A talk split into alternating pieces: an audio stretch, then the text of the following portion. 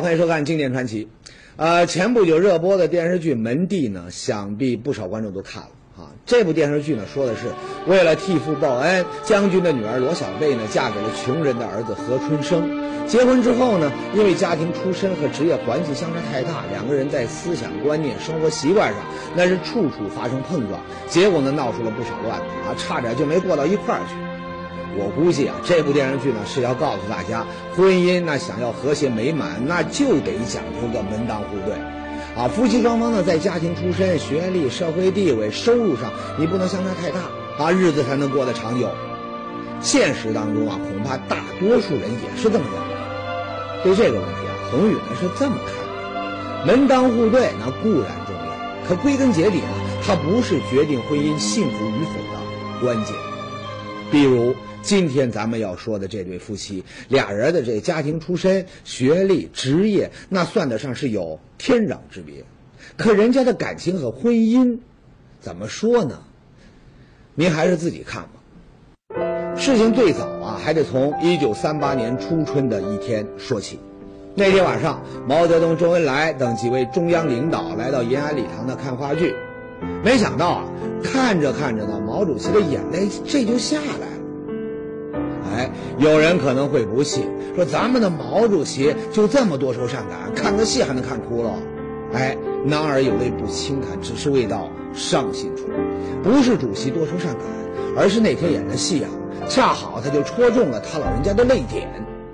那天延安礼堂里面上演的是一部叫做《弃儿》的话剧，说的呢是一对革命夫妻在白区英勇牺牲，留下了一个女儿四处流浪、孤苦无依的悲剧。这让毛泽东一下子就联想到了自己的两个孩子。快点，快点！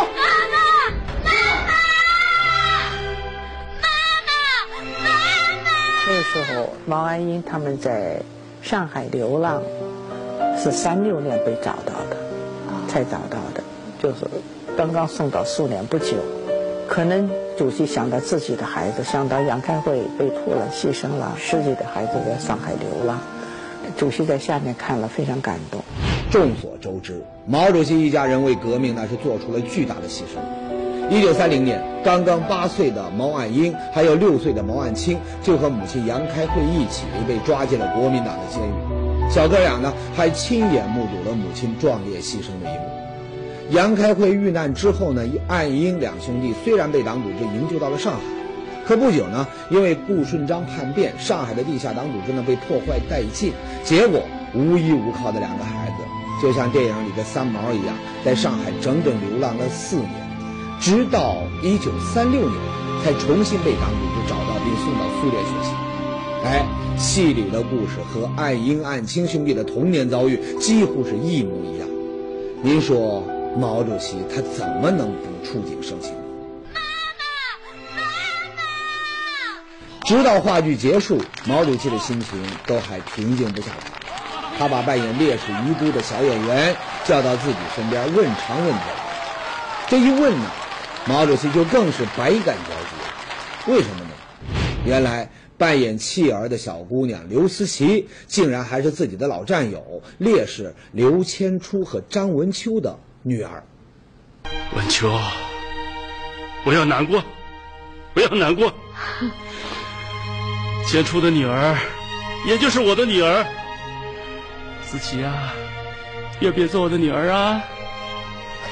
要不要做我干女儿啊？愿意啊，愿意。哦，叫爸爸，叫爸爸，爸爸。哦，哈哈哈哈哈！我又有一个女儿了。哎，就这样，刘思琪呢成了主席的干女儿，也成了毛家的小常客。毛泽东当时可没想到，这干女儿啊，后来会亲上加亲，啊，变成自己的儿媳妇儿。当然，那已经是十多年之后的事儿了。好了。干女儿的事儿呢，就先说到这儿。下面呢，咱们再来说说主席的亲儿子毛岸英。一九四六年，二十四岁的毛岸英结束了在苏联长达十年的学习和战斗，回到了延安。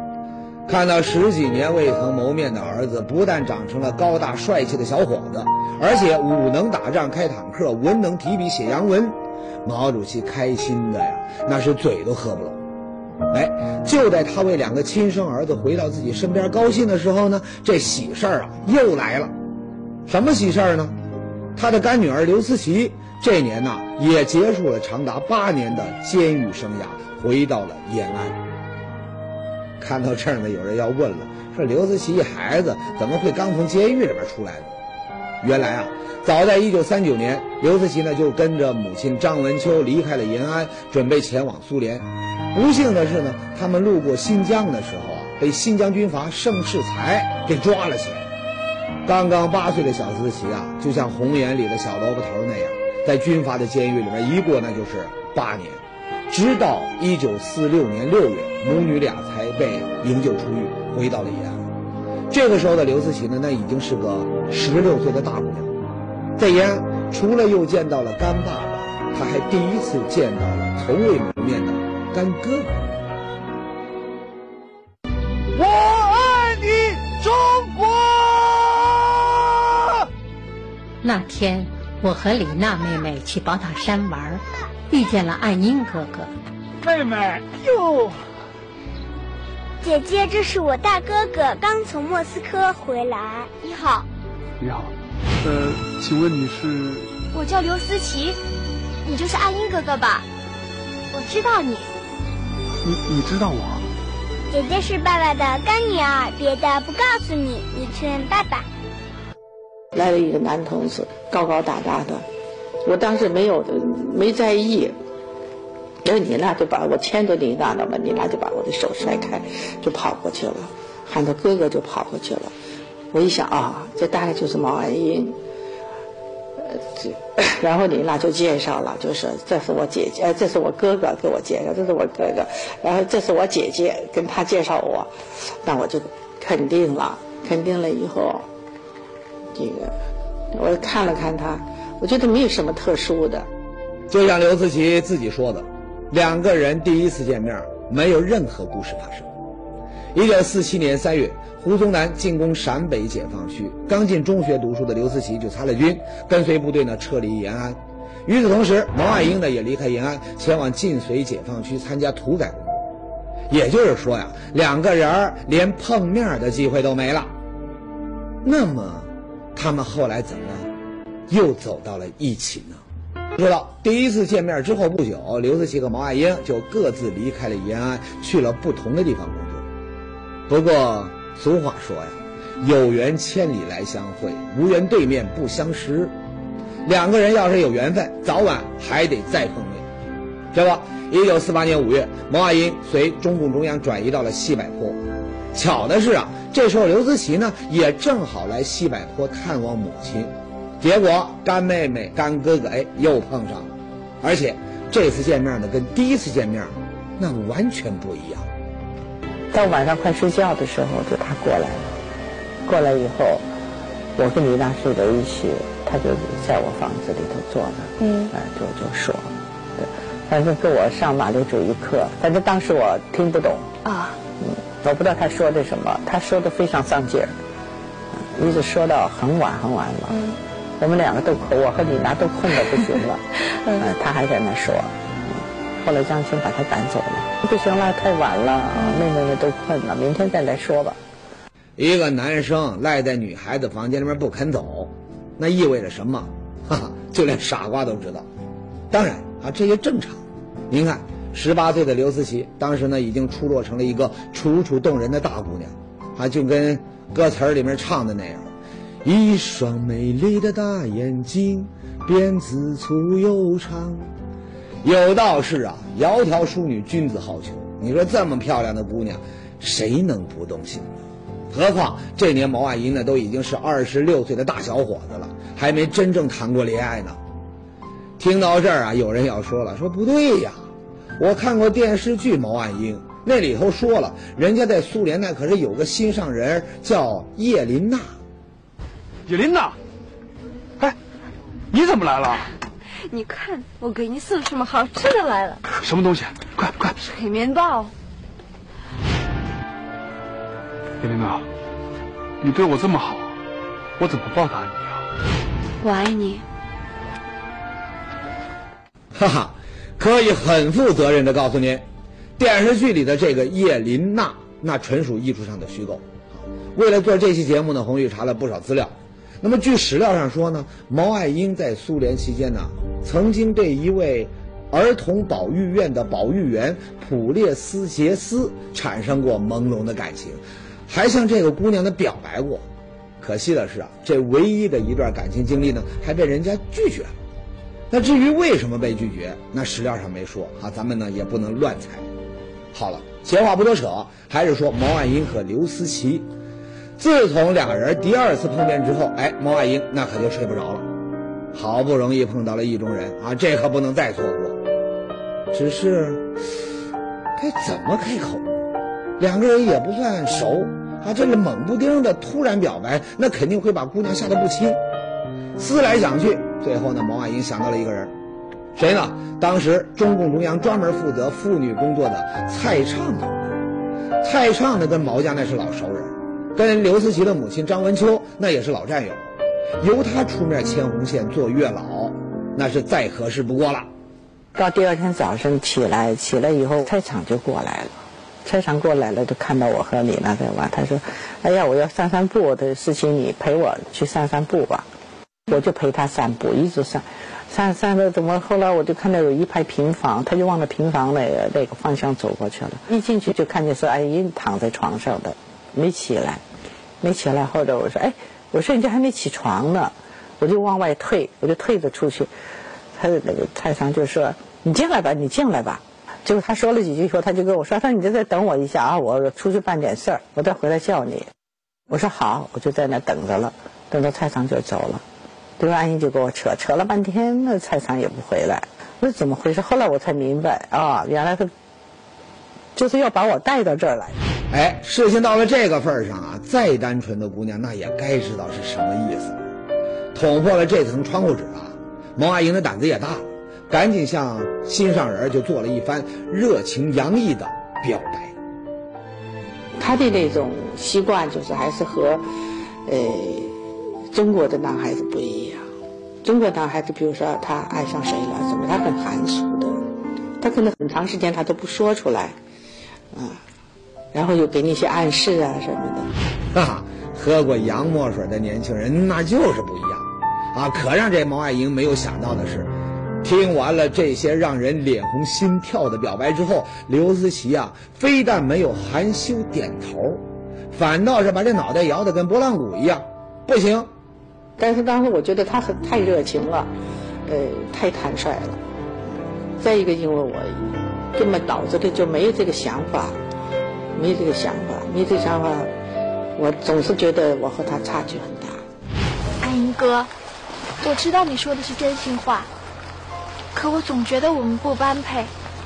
你是洋学生、大学生，而我，也就是个中学文化水平。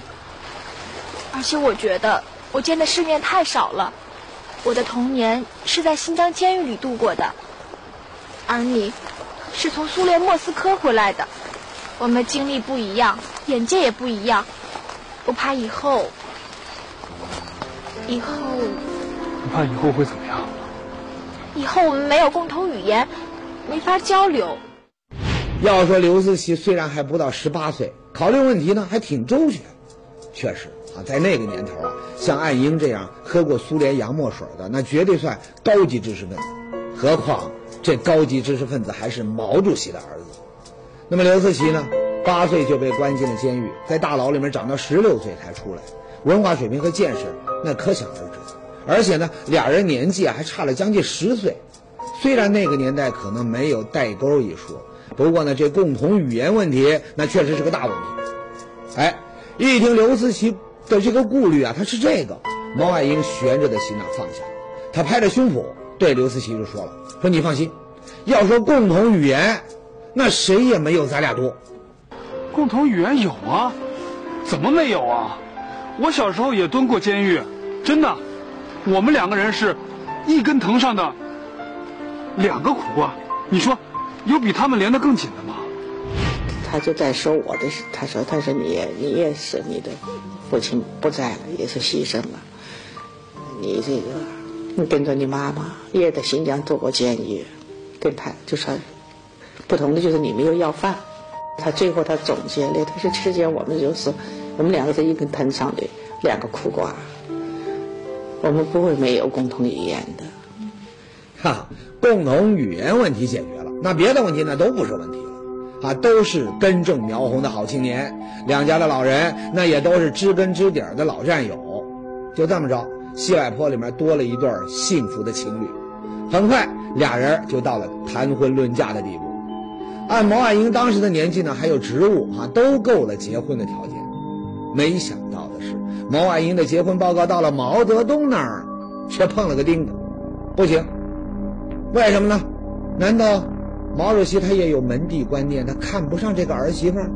当然不是。啊，说起来啊，那也是小事儿一桩。毛岸英他是够条件结婚了，可刘思齐还差那么一点点。怎么呢？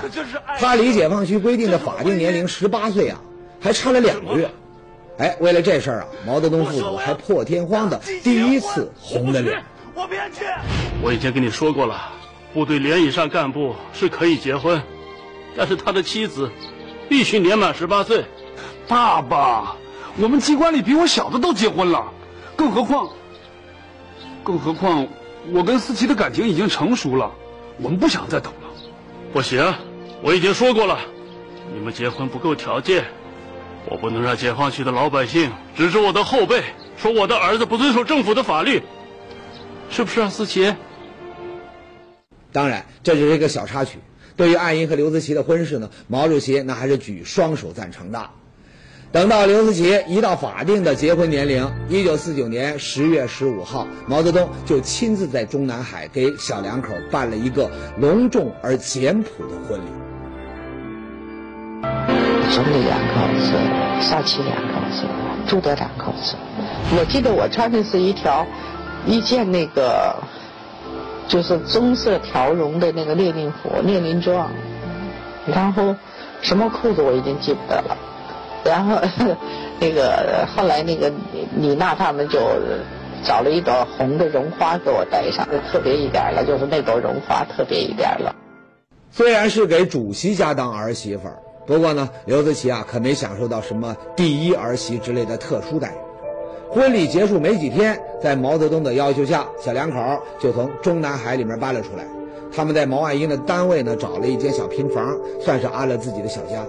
之后呢，毛岸英从中央机关调到了郊区的工厂工作。为了弥补文化上的不足，刘思齐呢也离开部队，开始住校念书。一到周末，这小两口就一起进中南海看望毛主席，一家人聊聊天，吃个饭，生活啊那是充实而温馨。只是，这样的平静生活很快就被一件事儿给打破了。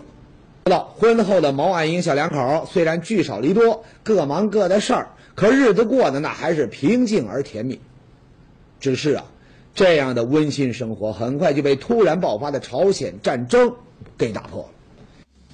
一九五零年九月，美国操纵的联合国军大规模入侵朝鲜，战火眼看就要烧到了鸭绿江边。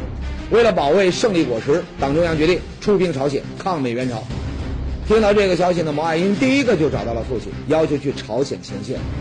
说实话，一开始毛泽东啊，并没有让儿子上战场的打算，他希望岸英呢能用自己的知识为中国的工业化多做点事情。为这呢，他还特意把儿子送到了工厂工作。没想到，毛岸英却一门心思要到朝鲜战场上去保家卫国。爸爸，您就让我去吧，保家卫国，舍我其谁？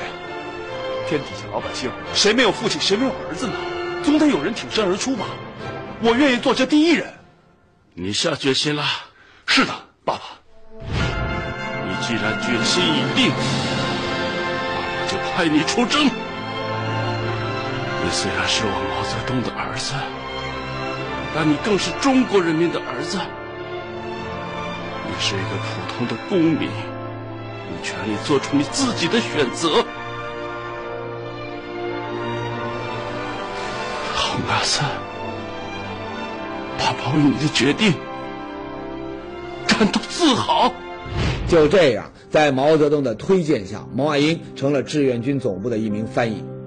一九五零年十月十四号晚上啊，也就是毛岸英出征朝鲜的前夜，他来到医院向多日未见的妻子道别。这时候的刘思齐刚刚做完阑尾炎手术，看着病中娇弱的妻子，毛岸英实在是不忍心说出自己就要上前线的消息。晚上都九点多了，他突然到我的病房里去了，我当时还很吃惊，我说你怎么这么晚跑来呀？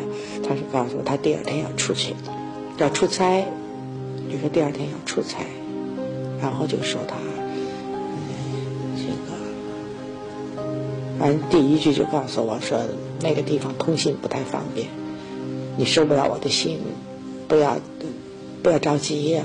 他当时问了一下，他说呃。有个朝鲜，你知道不知道？他说是我们我们是世界上有个朝鲜，还是说地球上有个朝鲜？你知道不知道？我说知道啊。我说不是打仗了吗？现在，他说他说啊，你还你还挺关心世界大事的，是国家大事的。说了一句，然后马上就转移话题了，就不再往下说了。结婚之后，毛岸英也经常出差，像这样的道别呢，并不少见。不过。刘思齐觉得这次的道别和以往大不一样。你先走吧，就呃说说再见呐什么的，握握手就完了。啊，人那天走，反正他最后最后就是给我鞠了一个躬，这是从来没有的，很深很深的一个躬，然后起来看着我，反正看了一会儿，没有没有讲任何话就走了。当时因为他。鞠了那躬以后，我都有点发呆。你怎么会给我鞠个躬干什么？现在想的是一种，好像是一种，就是说，不是一般的道别的那种。那天晚上，岸英三次把我紧紧的拥抱在怀里，还给我深深的鞠了一躬。我竟然一点没有觉察到，他会上朝鲜战场。更没有意识到，这是我们的诀别。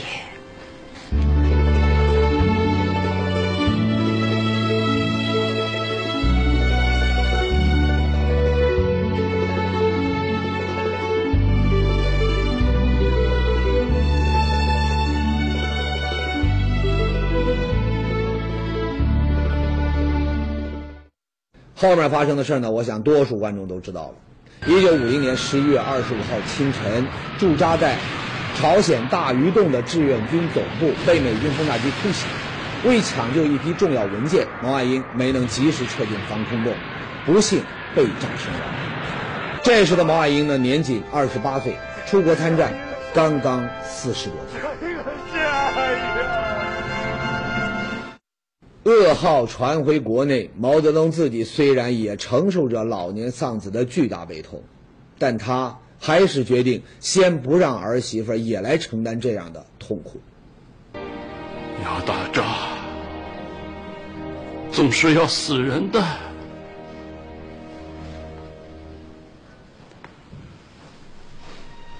谁让他是我毛泽东的儿子呢？也是，先不要告诉思琪。遵照主席的指示，刘思齐周围所有的人都对他封锁了毛岸英牺牲的消息。不过呢，因为一次偶然的机会，刘思齐还是从这张照片上得知丈夫去了朝鲜。从此之后，她天天都关注着朝鲜前线的消息，盼着丈夫早日归来。可是，直到一九五三年。最后一批志愿军部队都从朝鲜回国了，刘思齐还是没有等来丈夫的消息。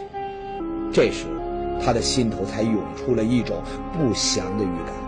刘思齐鼓起勇气找到了公公。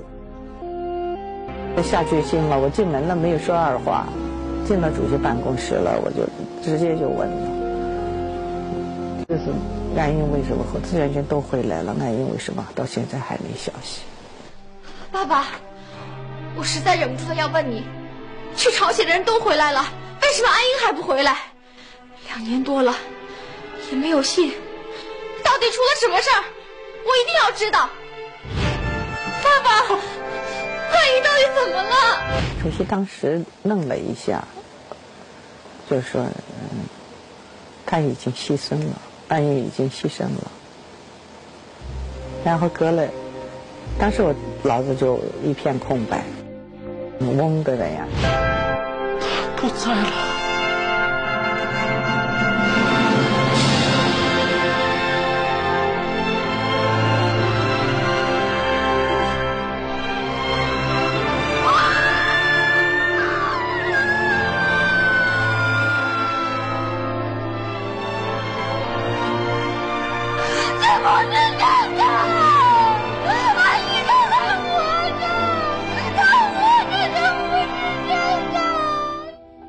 三年来日夜牵挂着的丈夫，竟然早就已经和自己阴阳两隔。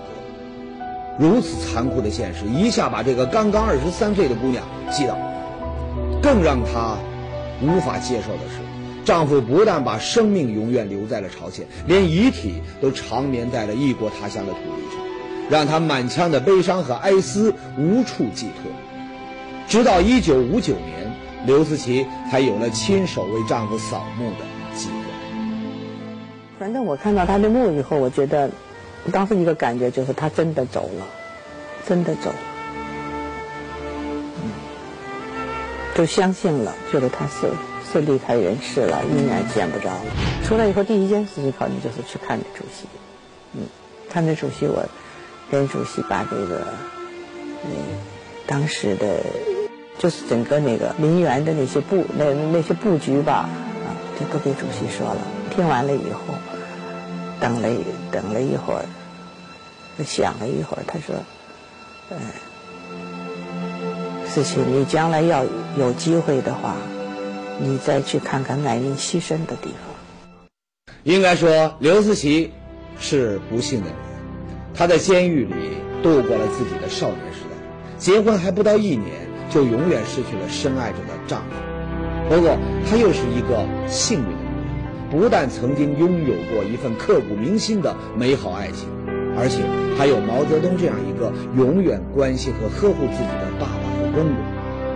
为了让刘思齐走出痛苦的阴影，毛泽东先是把他送到莫斯科大学深造，而且还一直鼓励刘思齐重新寻找自己的幸福，甚至还为他多方物色合适的对象。通过主席亲自牵线。刘思齐认识了同样在苏联留过学的空军学院教师杨茂之。